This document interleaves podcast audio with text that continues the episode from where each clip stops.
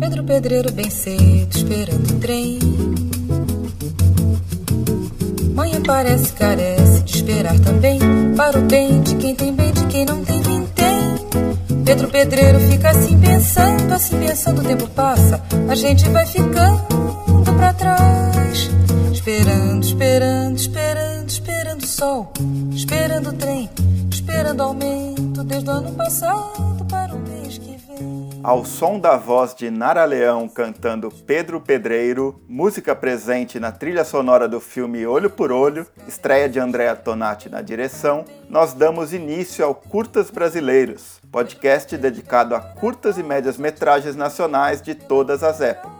Eu sou o Adriano Garretti, editor do site Cine Festivais, e a cada episódio irei conversar com cineastas, críticos ou pesquisadores a respeito de curtas e médias marcantes da nossa filmografia. O objetivo é dar o destaque merecido a obras que muitas vezes são apagadas ou ficam em segundo plano na escritura histórica do cinema brasileiro. Neste primeiro episódio, eu conversei com o jornalista, crítico e pesquisador Marcelo Miranda sobre três curtas-metragens da década de 60. Documentário, de Rogério Sganzerla, realizado em 1966. Olho por Olho, do Andrea Tonati, finalizado no mesmo ano. E Blá Blá Blá, também dirigido por Andrea Tonati, que estreou em 1968 e prenunciou o golpe dentro do golpe, representado pelo ato institucional número 5. Destacamos que todos os filmes sobre os quais tratamos neste episódio podem ser assistidos no YouTube.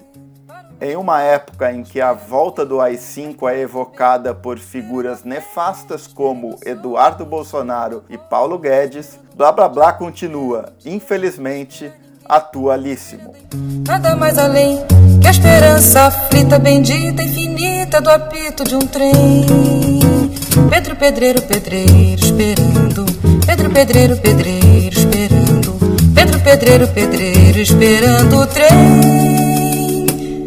Que já vem, que já vem, que já vem, que já vem, que já vem, que já vem,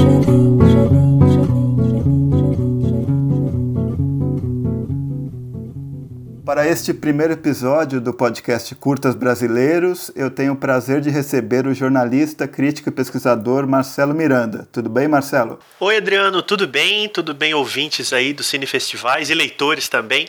É um grande prazer participar aí desse novo projeto do site que eu já me empolgo bastante. Massa demais. É, Para a gente começar, eu acho que você poderia se apresentar um pouco, né? Falar primeiramente do seu trabalho e, e depois já entrar um pouco nessa sua relação com curtas-metragens brasileiros. Legal. Bom, eu sou jornalista, né? Como você adiantou, me formei no ano de 2003, então já estou nessa há bastante tempo, há quase 20 anos, e sempre me especializei na parte de jornalismo cultural, com mais especialidade ainda em cinema. Então, por muitos anos eu fui repórter de cinema de um jornal aqui em Belo Horizonte, o jornal O Tempo, onde eu também é, pratiquei muito a crítica, né, que eu já vinha de outros veículos. Depois do tempo eu continuei, né, bastante focado na área e expandi as atividades aí também para curadoria, programação de festival, cursos, palestras e todo tipo de atividade que a gente vê a crítica, a reflexão como o seu, o seu ponto de inflexão, né? Então, minha, minha formação e minha trajetória basicamente é essa. Atualmente eu colaboro com vários veículos de jornal, revista, festivais, catálogos e afins. É, estamos por aí. Sobre a minha relação com o curta-metragem brasileiro, é curioso porque eu nunca pensei o curta-metragem como é, um formato específico. Né? Claro que ele tem as suas variações de tempo em relação ao longa, mas para mim sempre foi cinema. A diferença maior é o acesso. Né? Eu sempre tive mais dificuldade, especialmente no começo da minha, da minha cinefilia ou da, da minha trajetória profissional, de ver os curtas-metragens. Hoje é muito mais fácil, a gente encontra os curtas na internet, a gente consegue procurar os realizadores e pedir links, mas há, não muitos anos atrás, era praticamente impossível conseguir ver um curta, é, porque a maioria era em película, foi exibido em poucos festivais. Então a minha relação com curta é como produção e como linguagem, ela é muito orgânica, a mesma que eu tenho com o cinema, né, o cinema como um todo que eu tô falando, mas ela, ela é muito tardia. Eu comecei a de fato ver curtas-metragens já um pouco mais depois da faculdade, um pouco um pouco antes do fim da faculdade, quando eu fui até convidado por um festival em Juiz de Fora, que é onde eu me formei, é para fazer seleção de curtas. Até é um festival que, que existe até hoje, chama-se Primeiro Plano. Ele tem como é, característica exibir primeiros trabalhos, né, dos realizadores. E também, curiosamente, foi o primeiro festival que eu fiz seleção de filme. Então, foi também o meu primeiro plano, assim. Agradeço muito ao Alex Eiterer pelo convite na época. O festival perdura até hoje em Juiz de Fora e tomara que continue mesmo depois aí do fim do mundo, né? Mas a minha relação com o curta foi, foi essa. E aí, quando eu, enfim, me tornei um espectador espectador de curta, tanto em casa, em festivais, na internet, ele passou a fazer parte do meu imaginário, da minha relação com o cinema, com a linguagem, com a história, com o Brasil. Então eu tenho muito essas conexões. É, quando eu vim para Belo Horizonte em 2006, eu passei a acompanhar o Festival Internacional de Curtas de BH, que é uma referência também, junto com o Festival da Kinofórum em São Paulo, como a principal plataforma de curtas no Brasil, né, há muitos anos já. E em 2007, um ano depois, eu passei a fazer seleção de filmes para eles. Então eu fiz seleção do Festival de Curtas de BH em sequência por vários anos, uns quatro ou cinco. Depois teve uma pequena pausa, voltei a fazer por mais uns dois ou três anos. E aí o festival tomou outra direção, enfim, convidaram outras pessoas e ele continua firme até hoje. E também já fiz seleção do Festival de São Paulo, né, do Kinofórum, acho que durante dois anos, e fiz parte de um júri também. Então minha relação acabou sendo uma mistura de é, contato muito próximo com os filmes filmes como observador, crítico e interessado, e também como alguém que buscou nos filmes é, a participação em festivais. Em vários, né? Tem outros também, mas esses dois foram mais marcantes por serem eventos especificamente de curtas. Certo. É, você há alguns anos é, faz também os debates da Mostra Foco, né? Que é a sessão competitiva de curtas-metragens da Mostra de Tiradentes. Queria que você falasse também um pouco dessa experiência e de como que ela permitiu a você descobrir né, dezenas de novos cineastas, muitas vezes iniciando a carreira, né? Essa é uma história curiosa. Eu não vou me lembrar o ano, mas a primeira vez que eu fiz um debate de curtas em Tiradentes ainda não era nem mostra foco. É, se eu não tiver enganado, Talvez, eu não me lembro se o Kleber Eduardo já era curador, porque faz tempo, né? Ele, tá, ele ficou na função durante 10 anos, então você veja, eu vou na mostra desde a quinta, e ela já tá o quê? Na vigésima e não sei quanta, né? Mas, mas eu, eu não me lembro em qual gestão que era, se era antes ou durante a do Kleber. Mas o, o que interessa aí é que eu fui convidado para participar de uma mesa de curtas. É, na época não tinha, não tinha esse recorte. Então foi muito legal, porque era uma discussão fora desse ambiente de um recorte específico, né? Eram alguns diretores que estavam com filmes lá, também discutindo o próprio formato. É, depois que implantaram a Mostra Foco e eu passei a fazer os debates, é, isso se segmentou ainda mais, porque a Foco, quem já foi a Tiradentes sabe, ela, ela reúne poucos filmes, né? São, são acho que 12, é, um pouco mais, um pouco menos, com três sessões, né? Segunda, terça e quarta, à noite, né? E em geral entrando pela madrugada, com filmes que têm propostas de, de novas formas de olhar para temas, linguagens e estéticas. Então os debates sempre foram muito intensos e muito provocativos, né? A gente fica discutindo ali com os realizadores e realizadoras e com a plateia que vai em massa ouvir é, ideias e, e, intenções e questionamentos e problematizações muito além do que a gente poderia imaginar é, numa discussão de curta-metragem no Brasil há, há, alguns anos atrás, né, quando o curta era um formato, como eu disse, bem mais difícil de ser acessado por uma grande plateia que não estivesse especificamente naquele festival, naquele ano, naquela data. Muita gente vai para Tiradentes para ver os filmes e já conhece a trajetória daquele curta-metragista, se ele tiver uma ou já está imbuído de uma série de ideias e valores do curta-metragem para poder chegar e questionar novos realizadores sobre o que eles estão fazendo. Então isso foi ano a ano se, se, se amplificando, né? essas vozes foram aparecendo mais tanto na mesa né, de quem tinha feito filmes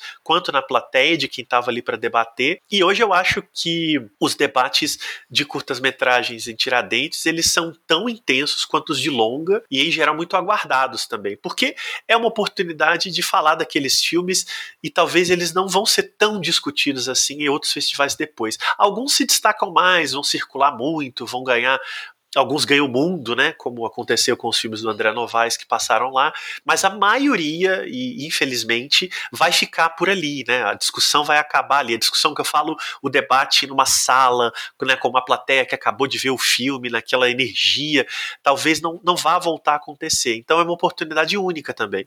Com certeza. E bom, a ideia aqui do, do podcast Curtas Brasileiros é a gente conversar né, sobre alguns curtas-metragens que marcaram os nossos convidados. E quando eu te convidei, você pensou logo de cara no Blá Blá Blá do André Tonati, né? E conversando também a gente chegou a outros dois filmes, que são O Olho por Olho, também do Tonati, e o documentário do Luiz Ganzerla. Antes da gente iniciar no filme a filme, eu queria que é, você comentasse um pouco dessa escolha, principalmente pelo Blá Blá Blá eu acho que é meio autoevidente, né? Essa escolha nesse atual momento político, por exemplo, que a gente está vivendo, mas queria que você falasse um pouco sobre isso. Pois é, o, eu sempre fico muito na dúvida quando me pedem para falar de um ou dois curtas, porque é, é um universo imenso e cada grande curta brasileiro tem a sua história, a sua importância, o seu contexto. A Abracine, a, a qual você também faz parte, na Associação Brasileira de Críticos de Cinema, organizou um livro com 100 curtas-metragens brasileiros essenciais. Então, a gente tem ali uma, uma centena de filmes que fizeram a história de alguma maneira e mais alguns artigos complementares que acrescentam mais um monte de filmes que não apareceram nos 100 essenciais. Então, assim, é uma história. A história do curta-metragem brasileiro, ela de fato é uma história notável. Então, fui pego um pouco de surpresa, mas é inevitável que o Blá Blá Blá apareça, primeiro pelo André Tonati, que eu acho que é um dos grandes artistas do audiovisual mundial é, e certamente um dos cinco maiores cineastas que passaram pelo cinema brasileiro aí na sua história. É, o Tonati nos deixou há pouco tempo, infelizmente, né, uma perda irreparável e com poucos filmes, quer dizer, uma, uma filmografia significativa, mas pequena, né? Ah, mesmo os filmes menos badalados dele, somando ali com os mais badalados, são poucos trabalhos. A gente fica pensando sempre que poderia vir mais e mais e mais filmes do Tonati a vida toda. E aí eu sempre remonto ao Tonati e naturalmente ao Blá Blá Blá. O primeiro curta dele é, a ganhar uma projeção é, maior. Ele ganhou o Festival de Brasília, né, como melhor curta-metragem, eu acho que em 1968. E é um filme que não fosse só isso tudo, né, o que eu acho que já o colocaria num panteão aí dos grandes trabalhos audiovisuais é, desse país. Ele é um filme que constantemente se atualiza. É muito louco porque você pega o blá blá blá e assiste a cada três ou quatro anos até sendo muito generoso aí nessa, nesse tempo, o ideal seria vê-lo uma vez por semana, e ele se renova, ele parece estar tá falando de outra coisa que ele não estava na vez anterior, mas na verdade ele está falando de uma que vai vir ainda no futuro. Então ele é um filme que é muito vinculado ao ano de 1968, né? Tudo que isso carrega simbolicamente, AI-5, ditadura, é, liberdade, opressão, resistência e tudo mais, mas ele foi se renovando a cada novo acontecimento que o Brasil impõe a nós. E aí a gente chega em 2020, com tudo que está acontecendo, com as coisas que a gente ouve, que a gente vê, que a gente testemunha, e aí você vê o blá blá blá, e de novo tá tudo lá, mas tá tudo lá é, muito sofisticadamente, assim, é, os discursos, as coisas que são ditas e mostradas, algumas frases do político vivido pelo Paulo Gracindo, elas parecem ter sido uh, copiadas por alguns líderes é, no mundo hoje, em especial no Brasil.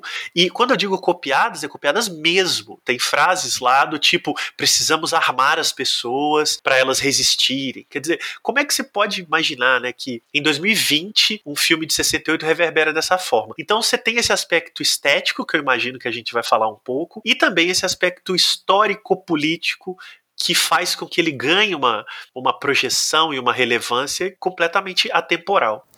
Com certeza.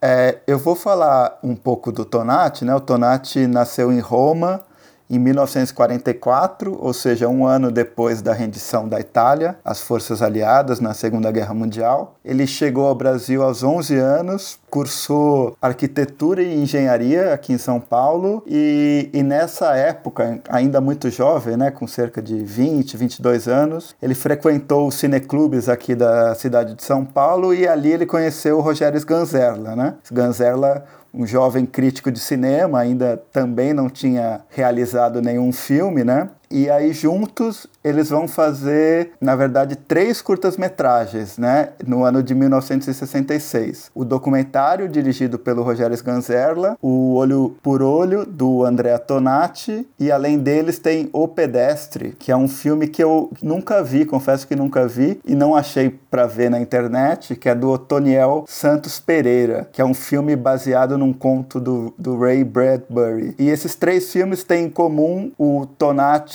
é, fazendo a câmera e a fotografia dos três, o Sganzerla montando e cada um né, é, fazendo o roteiro e dirigindo o seu próprio curta-metragem. É, você chegou a ver esse O Pedestre, Marcelo? Não, não, Adriano. Ouvi muito vagamente falar, mas nunca vi e sinceramente, nunca ouvi alguém que tenha visto. Não quer dizer que eu não conheça, porque né, eu nunca perguntei. Mas não é um filme que, que me aparece muito, não. Eu, eu confesso que eu não sei se esse filme. É, se ele está perdido, se alguém viu em algum lugar, eu realmente não tenho informação. É interessante pesquisar se se ele se perdeu, né? Porque eu, eu até pesquisando na internet eu vi uma crítica elogiosa do Jairo Ferreira, tem num, num catálogo da, da mostra Jairo Ferreira, mas não sei se é um filme que está disponível, né? Mas eu acho que a gente poderia passar um pouco por esses dois filmes que têm em comum serem a gênese da carreira desses dois cineastas tão importantes, né, do cinema brasileiro, que são o Rogério Sganzerla e o Tonati. E são filmes que se assemelham, né, de, em alguma medida, sendo que no Olho por Olho a gente tem um grupo ali de quatro jovens, se não me engano, que estão vagando pela cidade de São Paulo em seu automóvel, sem muitos objetivos, sem muita perspectiva e no documentário esse vagar se dá por meio de dois pedestres, né? São duas pessoas, o Vitor e o Marcelo, que vagam pela cidade de, de São Paulo à procura de encontrarem um filme para assistir à tarde, né?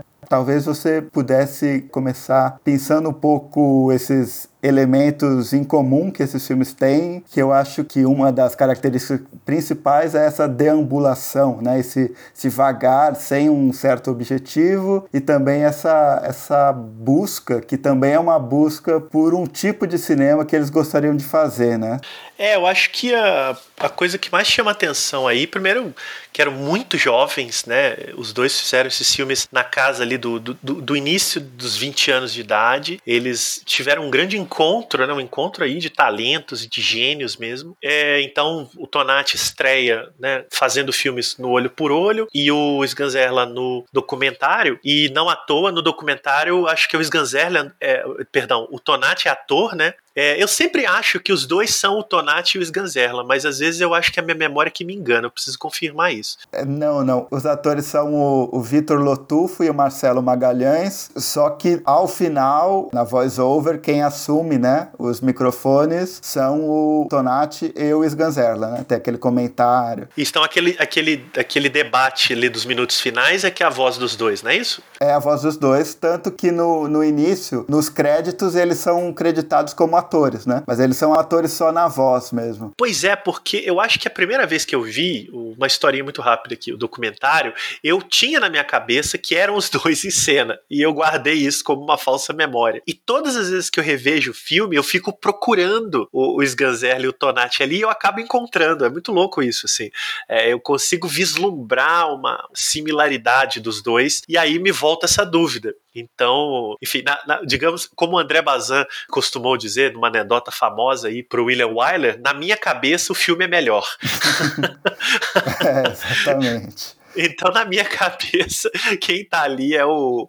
Que, que, é claro, né? São os dois enquanto personagens, né? Isso aí a gente a gente pode fechar um acordo. Assim. A gente tem basicamente um, o Sganzerla e o Tonati discutindo ali como personagens. É, os dois filmes, eles têm essa relação muito forte com a rua, que é uma herança da novela vague. Né? Eles consumiam muito cinema, então eles conheciam muito bem esse cinema. E a novela vague vai explodir é, no começo dos anos 60. Então é justamente quando os dois estão em São Paulo, naquela efervescência cultural, é, e, e vão começar a fazer filmes, eles naturalmente vão tentar tentar copiar, no melhor sentido do termo, aquilo que os fascinava, né? E filmar na rua, com as pessoas, filmando sem autorização, filmando gente anônima, fachadas de prédio, carros, é, paisagens, aquela bagunça, aquela sonoridade absurda de São Paulo, eu acho que atraiu muito, né? Porque afinal de contas a gente está falando de dois realizadores formados nas ruas, né? Então eles for, formados dentro dos cinemas, nos bares, nas esquinas, nos encontros. Isso aparece muito nos dois filmes. No documentário você tem esse passeio urbano muito gostoso de acompanhar é, e até tem um momento em que eles dizem ah a gente um dia no futuro vai poder falar para os nossos filhos que a gente andava a pé pela rua né e eles vão do alto do helicóptero dizer ah é hoje a gente anda de helicóptero né é. Então eles têm essa, essa paixão pela rua, uma paixão de cinefilia muito grande.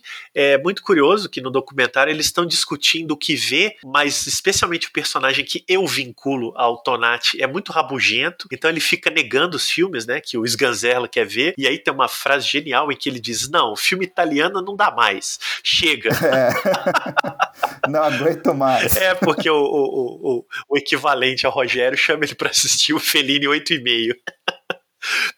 Então você tem esses pequenos momentos de, de, de relação muito íntima com, com, essas, com essas coisas. A rua, a cinefilia, é, eles param para tomar um café, aí o outro pede dinheiro, pô, paga o café. Então tem uma, uma tranquilidade no trato com o material que é muito agradável. E o nome do filme, documentário, é uma ironia maravilhosa, porque ele, ele tenta transmitir essa ideia de que você está retratando um momento, né, um fragmento. Né? Ah, sim, momento gênio. O Sganzerla era um grande leitor de quadrinho, ele vai comprar um gibi do Batman e percebe que já leu o gibi, né? Então ele gastou o dinheiro dele no gibi que ele já leu, assim. Então tem essas pequenas coisinhas gostosas, assim, que eu acho que é muito da juventude, né? daquela juventude que estava descobrindo essas possibilidades do cinema na rua, sobre a rua, e, e também dessa camaradagem que formou toda essa geração. O caso do Olho por Olho é muito parecido, porém com mais selvageria, né? É um filme que se aproxima sei lá, a gente poderia dizer que parece um, um jovem Scorsese filmando também, né? Porque tem uma, uma, certa malandragem da urbanidade, são jovens meio sem o que fazer. Eu não sei se eu não entendo direito, mas eu sempre tenho dificuldade de saber o que eles estão fazendo. Eu acho que eles estão à toa, ou pelo menos eles estão fazendo alguma coisa num domingo, porque vários momentos eles se referem a isso, né? Pô, não tem nada para fazer, pô, tô entediado, e a festa ontem, essa juventude ainda um pouco sem sentido, né? E a gente tá falando de um filme ali já na, na, no, no pós-golpe militar, então essa juventude estava sim perdida. O noticiário do rádio entrega né, a realidade ao redor, apesar deles insistentemente mudarem a estação, o que eu acho que é uma jogada muito inteligente do filme. É, e eles voltam a falar de cinema, eles querem ver o filme dos Beatles, é, tem, tem algumas coisas assim. E é um filme de golpe, né? Por isso que eu me lembro um pouco do Jovem Scorsese, né? Um filme que você está testemunhando, sem saber, um golpe urbano típico, né? De pegar uma pessoa, enganar, usar a menina e, e essas coisas. E ali a gente tem o proto Bang Bang, porque o filme quase inteiro é dentro do carro, algo que vai ser uma das grandes é, chaves de acesso e de, e de choque estético no Bang Bang, o, o longa do Tonati que ele vai fazer em 1970, 71, que tem boa parte das sequências dentro de um carro e esse entendimento de que vislumbrar a cidade pelo carro é vislumbrar uma parte dela, né? É, é, é quase uma, uma metáfora do próprio cinema, né? Em que você vê a cidade enquadrada e eu acho que o filme tem consciência disso, de que eles estão ali dentro vendo esse recorte e tentando se entender dentro dessa estrutura que para eles é tão misteriosa, né? E eles ficam falando banalidades, enfim. Então eu acho muito, muito legal como ali também tá a semente do Bang Bang. É essa aspereza do, do material e também nessa relação com o carro, com a cidade e com as pessoas. É, tem um momento, né, em que um dos personagens está entrando num carro e aí um deles oferece um jornal e o outro joga no chão esse jornal, daí ele acaba pegando. Então é, é um filme que, através tanto desse jornal quanto das notícias na rádio, né, que inclusive tem um discurso de um político que a gente pode relacionar também com o, o que ele viria fazendo blá blá blá, ele tá meio que pontuando né, nessas pequenas coisas como que o entorno né, daqueles jovens é um entorno de escalada autoritária, né? Um entorno ditatorial, só que isso não move aqueles jovens, meio que a gente sente que não afeta muito a vida deles, né? E aí você falou um pouco que é um filme de golpe, golpe no sentido mais comezinho, né? No, no sentido de dar um golpe numa pessoa na rua, né, de roubar um dinheiro, de bater em alguém. Eu acho que é e não é um filme de golpe, né? É um filme que está o tempo inteiro se afastando de um objetivo, né? É um, um filme que não chega num, no final com o intuito de ser resolvido ou de resolver algum mistério, né? Tanto é que há esse esse golpe contra uma das pessoas, né, com quem a persona, a única personagem mulher do filme entra no carro e tal só que depois a, a, câmera se afasta junto com ela, né? Então, ao mesmo tempo, eu acho que tem essa ideia de que o, o filme também é um, um, processo, né? Que não precisa de, de um objetivo claro ou de um sentido para ele existir, né? Sim, exatamente. Ele é até ele é rarefeito, né? A gente nunca sabe exatamente a natureza das ações. A gente está acompanhando, é, como você bem falou aí, um golpe pelo golpe ou outro tipo de atividade. E é muito legal como a câmera acompanha a personagem no fim, porque ela entra no meio do filme, né? E, e ela parece um pouco quebrar aquela harmonia masculina. E no final é com ela que o filme fica. Eu acho isso também bastante intenso, assim, inesperado. A gente não fica preparado durante o filme para afastar desse confronto que acontece ali no fundo eu acho que também tem ali uma, uma percepção, não vou dizer que seja intencional, mas uma percepção desse jovem Tonati do que estava acontecendo no país, né? De que as pessoas vão se afastando, mas os conflitos, as violências, elas seguem ocorrendo lá atrás. Então eu acho isso muito legal e, e é, eles eram muito politizados, né? Apesar de não serem é, sociológicos, né? Eles não queriam fazer discurso, mas inevitavelmente acabavam fazendo e o blá blá blá é muito isso. Com certeza. E aí, bom, eu, é, para a gente entrar no, no blá blá blá, eu acho que a gente poderia também pensar o que estava acontecendo no cinema brasileiro nesse momento, né? A gente tem o cinema novo surgindo de maneira muito forte ali na primeira metade da década de 60 e conforme a gente vai avançando temporalmente, chegando a esse momento da decretação do AI-5, que foi em dezembro de 68, muitos filmes vão alterando a, a maneira como eles eles estão falando, né, sobre o país e eu acho que eles alteram trazendo uma espécie de autocrítica também relacionada ao papel, né, do, do cineasta nesse momento histórico, né? Eu estou falando disso pensando, por exemplo, em filmes como Terra em Transe do Glauber, O Bravo Guerreiro do Gustavo Dal, O A Vida Provisória do Maurício Gomes Leite. Eu acho que esse período aí 67, 68 marca um pouco essa guinada, que também acompanha, evidentemente, a guinada de clima né, do país. Se a gente for retomar, por exemplo, um autor como o jornalista Hélio Gaspari, né, que escreveu sobre a ditadura, ele fala que o período de 64 até 68 seria a ditadura envergonhada e a partir do AI-5 né, seria a ditadura escancarada. Né? Então acho que um pouco esse, essa mudança de, de clima e até uma mudança de abordagem é, consegue ser vista né, nesses filmes que estavam sendo feitos nessa época. Então eu queria que talvez você partisse daí para falar como que o blá blá blá se relaciona a essa mudança e a esse período histórico. Bom, o blá blá blá, ele, eu acho que ele está relacionado a isso já no ano do, do, lançamento, né? Ele é um filme de 1968, uh, ah, ganhou um prêmio no Festival de Brasília, que é justamente, né, onde se deu a, o recrudescimento da ditadura com o AI-5, que foi a, o ato que institucionalizou tudo de ruim que a ditadura já vinha fazendo, né? Dali adiante, ela em alguma medida passou a legalizar as ilegalidades. E o Tonati faz com o blá blá blá uma provocação, mas principalmente uma constatação, a meu ver, resignada dos rumos que o país estava caminhando e que foram desembocar no AI-5. Ele resgatam um, um, clima um pouco de derrota, de esfacelamento de ilusões, né? Porque você tem o político com discurso autoritário versus uma resistência que existe, mas está enfraquecida ou não está se entendendo. E, e disso, né, o filme parece anunciar o lado que vai acabar ganhando esse jogo naquele momento. E o cinema brasileiro vai responder a isso muito rápido. 1968 também é o ano de O Bandido da Luz Vermelha, o primeiro longa-metragem do Rogério Sganzerla, de que a gente estava falando agora há pouco, é, e que era um parceiro do Tonati. Então é também um filme que responde muito rápido a esse, a esse esfacelamento da sociedade e da política brasileira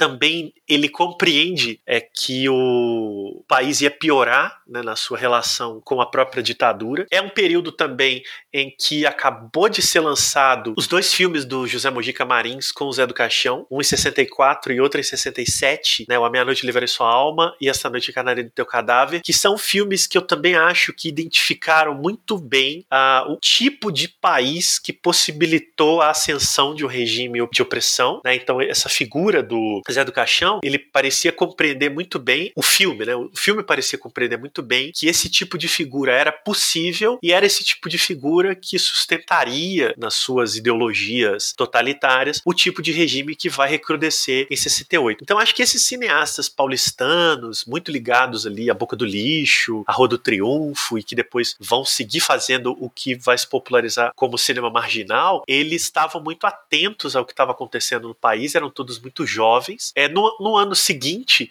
o, de novo, Mojica vai aparecer com o Despertar da Besta, um filme que vai ser censurado, e também um filme muito vinculado a essa sensação de derrota e de destruição do corpo e da mente proporcionados por um golpe dentro do golpe, né? O AI-5 é esse golpe no golpe. E nessa fase é quando também os realizadores desse grupo, dessa geração, entram em conflito com a geração do cinema novo, porque eles passam a não mais ver no cinema novo um cinema que representava esse tipo de fissura. Né? Então, se o Glauber vai ter, ele faz em 63 a preparação para o golpe, né? Ele faz o Deus e o Diabo na Terra do Sol como uma utopia que não se concretizou e aí vem o Terra em Transe, que é a, a resposta a isso. É, no pós-68, esses cineastas em alguma medida vão rechaçar esse cinema, achando que ele já não dá mais conta dessa complexidade toda. Então, blá blá blá é muito dentro disso. Eu acho que ele faz parte dessa cartela de filmes é, e o fato dele ser um curta-metragem só simplifica, porque o curta ele naturalmente tem mais dificuldade de acessar as mentes, os corações. Então, ele aparecer e estar tá dentro desse contexto é uma coisa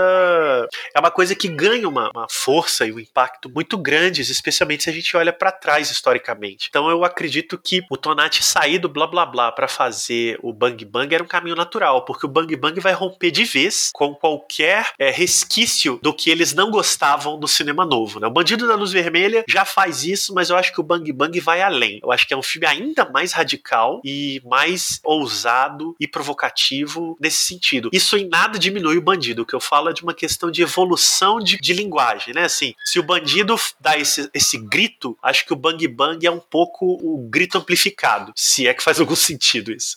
E outros filmes vão aparecer, né? Outros menos badalados, até pelos fãs do cinema marginal, como Os Monstros de Babalu, é, que é um filme que eu gosto bastante, mas é pouco lembrado lembrado, é Sagrada Família, do Silvio Lana, o próprio Perdidos e Malditos, do Geraldo Veloso. São filmes do underground do underground brasileiro, né? Jardim de Espumas, do Luiz Rosenberg Filho. Eu acho que esses filmes todos estão junto com Blá Blá Blá, capturando e captando esteticamente mesmo esse período muito conturbado e muito difícil que o Brasil passava. O Blá Blá Blá, ele tem uma é, explicitude maior, né? Você tem um político como personagem, que é uma coisa que o cinema novo já tinha feito, mas não daquela forma. E ele vai, né? E é um, é, era um ator muito conhecido, Paulo Gracindo, patrimônio aí da dramaturgia brasileira. Que fez o Terra em Transe, né? Isso, isso é verdade. E entoando um discurso absolutamente autoritário. Se eu não tiver enganado, e aí eu vou te pedir que confira isso aí no ar, né? Porque quem sabe faz ao vivo. O Paulo Gracindo também faz um discurso similar no Cara a Cara, o primeiro filme do Júlio Bressani. Ele já aparece lá com um discurso muito cheio de autoritarismos e certezas absolutas e coisas assim. Eu só não me lembro se ele é um político ou se ele é uma, um cara rico, mas eu tenho 90% de certeza de que é o Paulo Gracindo. E então ele já vem com essa caracterização de alguém que está participando desse processo, né, doando aí o seu corpo, a sua voz, a sua expressão, para ser essas figuras que vão aparecer nesses filmes. E ali ele está muito forte, porque ele atua sozinho, ele está num estúdio, né, parece um estúdio de rádio, de TV, ele está gravando um discurso absolutamente solitário, e ele fala sobre isso em determinado momento, que todos me abandonaram, que todos se viraram contra mim e tal, e ao mesmo tempo o filme vai alternando com cenas da resistência, com, com cenas da, de uma possível guerrilha sendo formada, com uma cena envolvendo Nelson Xavier, que eu acho brilhante, que ele tá discutindo com alguém fora de quadro, e ele tá meio que culpando a outra pessoa, dizendo: tá vendo, você acreditava em protesto, em coisas pacíficas, e olha o que tá acontecendo. Então ele parece um cara que quer ir para cima, pro confronto, e tudo isso embolado e embalado é, pelo discurso, ao mesmo tempo autoritário e esvaziado desse político, desse líder esquisito que é o Paulo Gracindo no filme. Hum.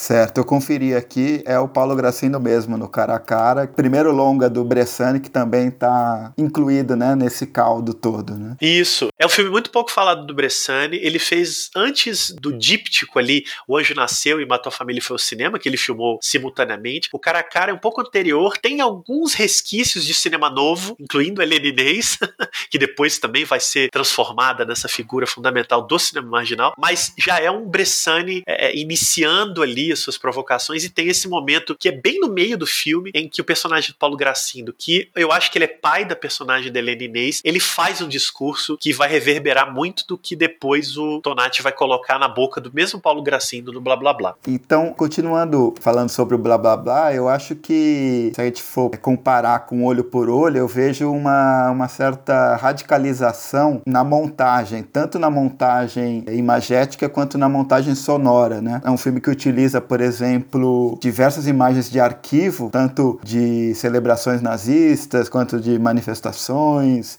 de guerras, né? E é, ao mesmo tempo o discurso, né, do, do personagem do Paulo Gracindo ele funciona tanto é, como o discurso de um personagem quanto uma espécie de discurso de um narrador, né? Esse discurso que vai sendo entremeado por essas imagens e por esses outros personagens, né? Que um é, desses personagens personagens é o Nelson Xavier, que é um personagem que representa né, essa resistência urbana, vamos dizer assim, que, como você bem disse, ele está dialogando com quem a gente não vê, né? E ao mesmo tempo ele está num lugar bem frágil, né? Que ele que ele está ali num, numa espécie de sarjeta de um viaduto, né?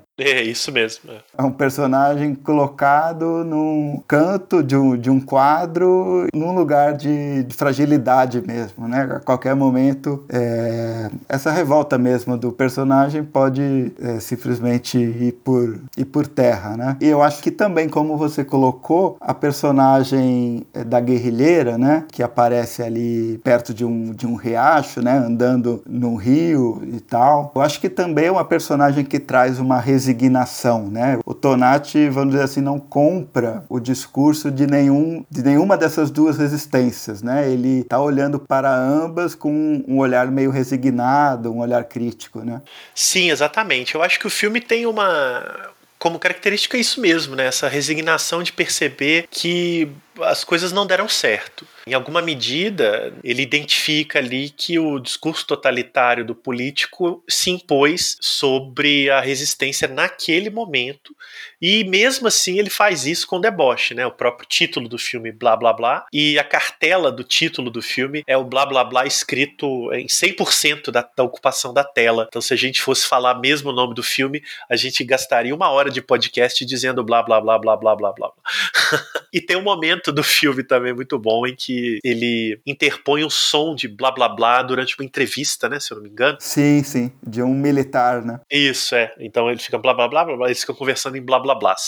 Então o filme brinca, né? Brinca de maneira muito séria com essa com esse esvaziamento do discurso, né? E basicamente eu acho que o que ele tá falando ali é que todo esse blá blá blá, no fim das contas, é para justificar o injustificável, que é o autoritarismo, a opressão que o regime vai adotar. Então fica esse político fazendo mil macaqueios retóricos para no fim das contas botar os tanques na rua e destruir todos os direitos, que é o que o AI-5 posteriormente fez. Então é muito interessante. E aí ele captura né, esses dois momentos em separado, né? Porque o filme é bastante fragmentado dessa guerrilheira, aparentemente uma guerrilheira, e desse, desse militante frustrado que vê o, o país desmoronando e ele tá bravo ali, ele tá puto porque o pessoal quis fazer as coisas do jeito certo e foram atropelados pelos tanques. Então é um filme, ele é um jorro, né? Ele é um filme muito é, um vômito instantâneo do momento. O que deixa ele maior é que ele parece estar tá constantemente atual e sendo atualizado. É um filme que fica assombrando a gente o tempo todo e não só agora, né? Se a gente voltasse alguns anos, a gente encontraria ali também esse tipo de coisa, talvez por outro viés, mas isso me faz temer que ele continue sendo esse filme atual que nunca envelhece, né? Isso, em certa medida, acho que nem o Tonati gostaria é, que fosse, mas enfim, é uma, é uma peça histórica de arte inesgotável, como todo grande clássico permanece. Pois é, é, tem um, tem um plano né, do, do filme em que ele faz uma montagem com várias imagens do Mussolini, né? E depois corta imediatamente pro, pro rosto do personagem do Paulo Gracindo, né? E, bom, falando como o filme segue atual, né? Hoje mesmo, no dia que a gente está gravando esse podcast, o, o, nosso presidente Bolsonaro colocou no Twitter uma declaração que é uma declaração atribuída ao Mussolini, né? Então é um pouco isso que você colocou, né? Infelizmente, o filme continua muito atual, a um ponto de às vezes ser atual de um modo literal mesmo, né? Tanto com relação a, a esse momento que eu coloquei do, do Mussolini, quanto com relação ao momento que você colocou dessa ideia de armar o país, né, de um Estado super armado, quanto também, por exemplo, com o personagem tossindo, né? É, é muito curioso. É verdade. Não... O personagem do Paulo Graciano é, tosse não... e, bom, a gente remete a, a gripezinha do, do é Bolsonaro verdade. tossindo no discurso. Eu não. essa, essa eu deixei passar. É verdade. Muito boa, muito boa. Tem também o, uma, uma, uma ideia conspiratória no discurso, né?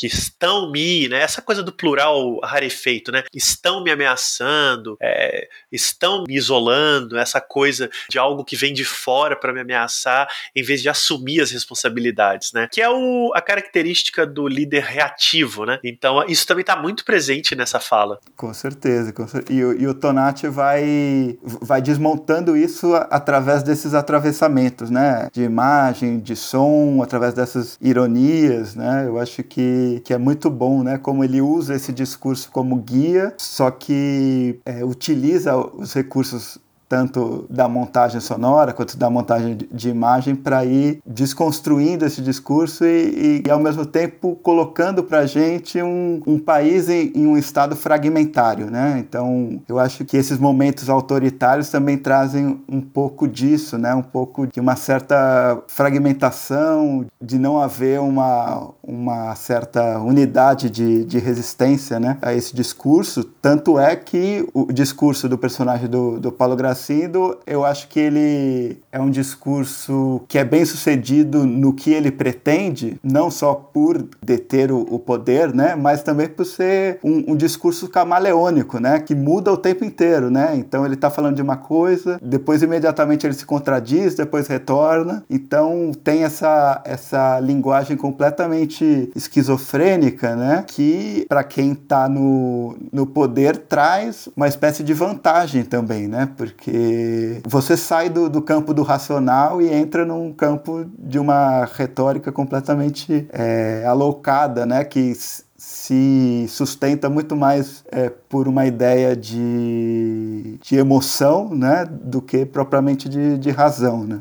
É, total. E há uma, um oportunismo aí também de ir se adequando a, a, uma, a uma certa um certo humor do que está acontecendo. E a gente hoje chama isso de pós-verdade, né? Mas na época era só oportunismo mesmo, que é ficar ajeitando o discurso é, de acordo com a retórica que se quer defender, encontrando motivos muito concretos, né? Ainda que eles sejam falsos, para se tomar determinadas atitudes, em geral de viés totalitário. Então o Tonati é muito preciso nisso. Ele, ele não tirou isso da cartola, ele percebeu isso naquele momento histórico, né, naquilo que estava acontecendo. E o modo que ele filma aquilo ali é muito muito inteligente também, né? Como que tem aquele personagem é, completamente isolado na, naquele estúdio e a maneira como a câmera circunda ele, como a, a câmera vai se aproximando, né? Daquele personagem, eu, eu sinto que é também uma, uma maneira do próprio filme ir adentrando essas contradições do personagem, né? Eu sinto que a câmera tem uma ideia de circular aquele personagem, né? De às vezes se aproximar, uma câmera que se aproxima mais mais do personagem ao fim, né? Mas eu acho muito inteligente isso do Tonati, né? Aquela câmera ser é, a câmera que está documentando, né, historicamente, aquele político autoritário e ao mesmo tempo é a câmera do filme, né? Eu acho interessante esse jogo.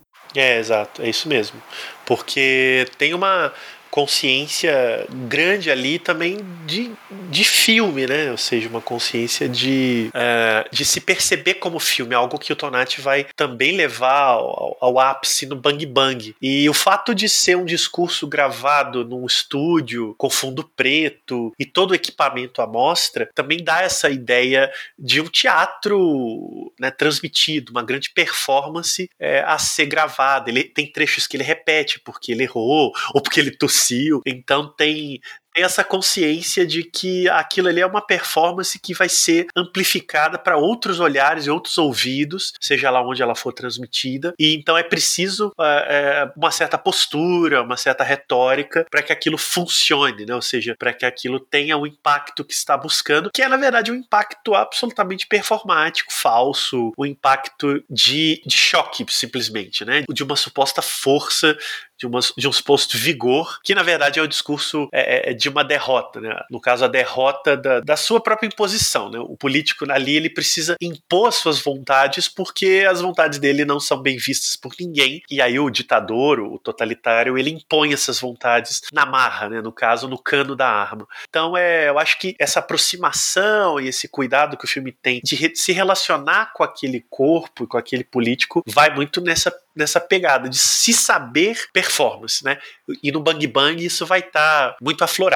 Pois é, assim como a gente tem uma performance muito importante, muito marcante do Paulo Gracindo no Blá Blá Blá, no Bang Bang, isso a gente vai poder ver no, no corpo do Paulo César Pereio, né? Não só em termos de de atuação, eu acho, mas em termos de relação ator-câmera, né? Eu acho que nos filmes do, do Tonati, nesses dois, é muito impressionante a maneira, né, como a câmera se relaciona com os corpos desses, desses atores. É, totalmente. E, e porque ela se entende também na sua função de registro, mas também de participação, né? Não é à toa que no Bang Bang o Tonati vai revelar a equipe do filme pelo espelho, a gente vai ouvir vozes que vêm de fora da ação, porque ele também tinha como artista essa noção de estar criando alguma coisa que na prática era artificial, era uma expressão artificial de alguma coisa muito concreta, né? Então ele não tinha temores. Isso vai ser uma inovação do cinema marginal, que é se revelar como construção e como artifício. É, isso é muito legal no Bang Bang, de fato tem uma camada inteira do filme que pode ser vista sob esse aspecto e que já aparece no Blá Blá Blá. Com certeza, com certeza. Eu acho que a gente, a gente já falou bastante né, do, do Blá Blá Blá. Você teria alguma coisa a acrescentar que você não, não falou?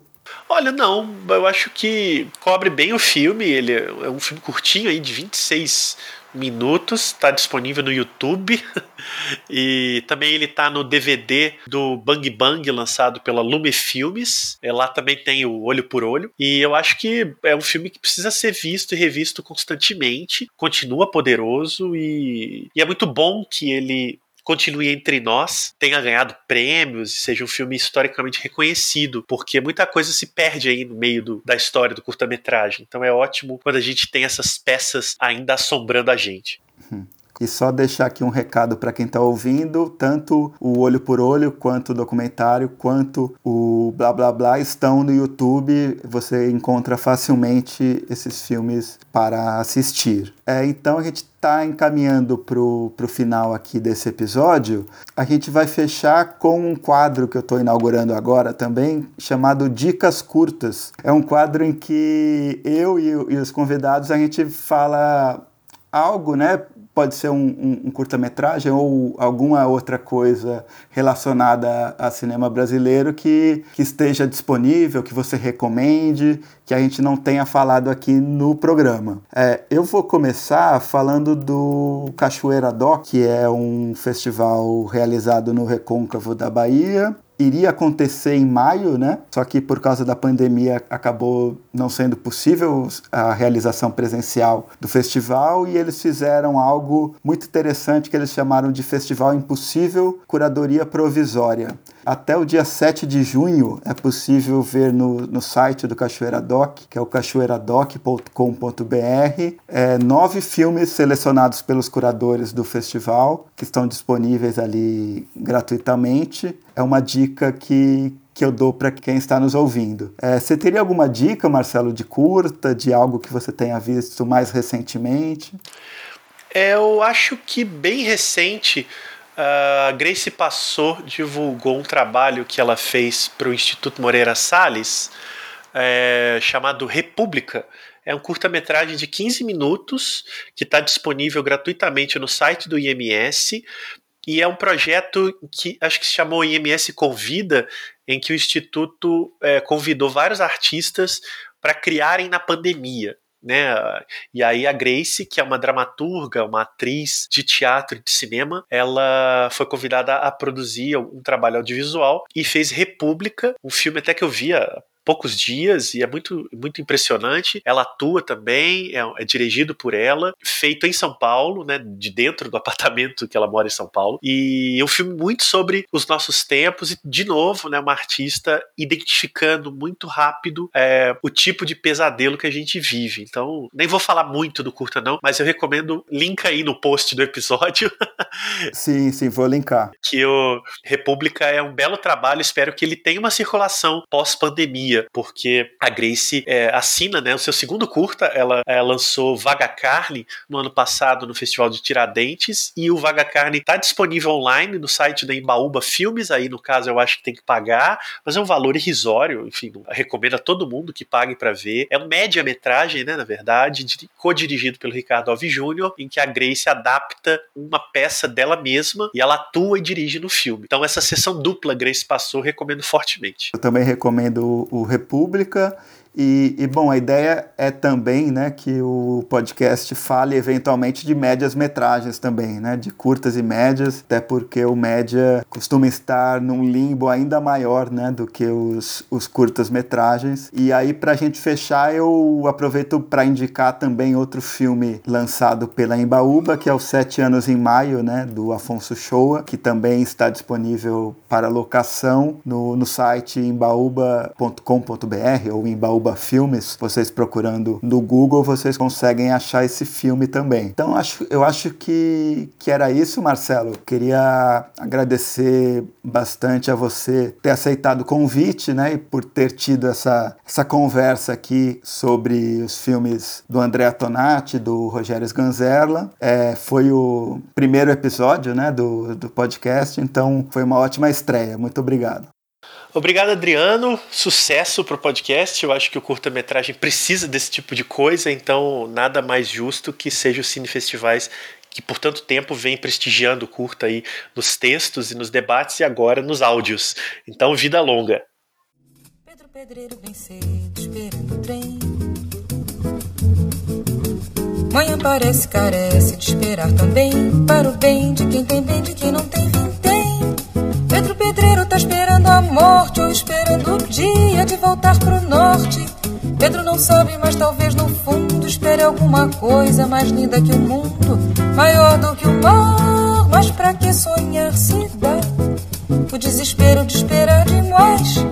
Pedro Pedreiro quer voltar atrás, quer ser pedreiro, pobre nada mais, sem ficar esperando, esperando, esperando, sol, esperando o trem, esperando aumento para o mês que vem, esperando um filho para esperar também.